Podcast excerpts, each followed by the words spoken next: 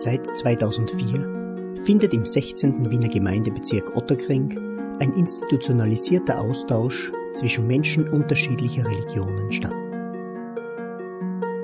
Im sogenannten Religionenforum Otterkring halten Pfarr- und Moscheegemeinden miteinander Kontakt und organisieren unterschiedliche Begegnungsveranstaltungen. Zum 15. Jahrestag dieser interreligiösen Dialogpraxis hören Sie darüber in 15 Anekdoten, die unsere Erfahrungen wiedergeben, zum Nachdenken anregen und zum Miteinander ermutigen sollen.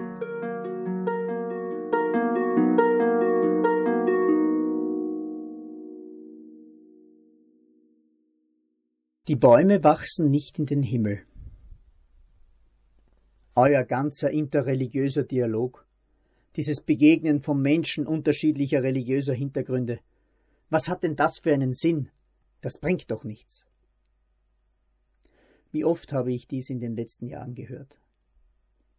Ich kann es weder bestätigen noch widerlegen. Denn die Frage ist, woran kann man die Wirkung eigentlich messen? Messe ich es daran, ob wir langfristig als gleiches Team im Religionenforum Otterkring unterwegs waren, dann muss ich verneinen. Oftmals wechseln die Ansprechpersonen in den Pfarr- und Moscheegemeinden. Da ein Imam oder Vorstandswechsel, dort ein Wechsel des Pfarrers oder im Pfarrgemeinderat.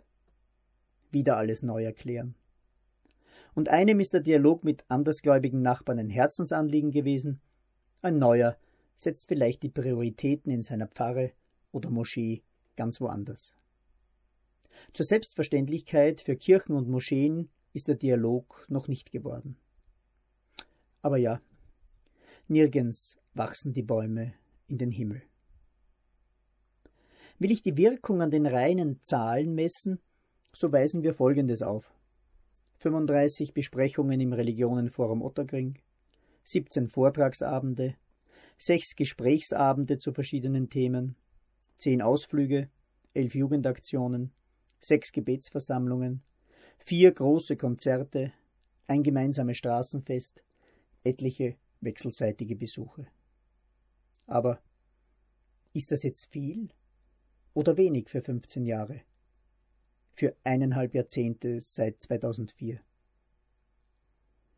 Ich kann es nicht beantworten.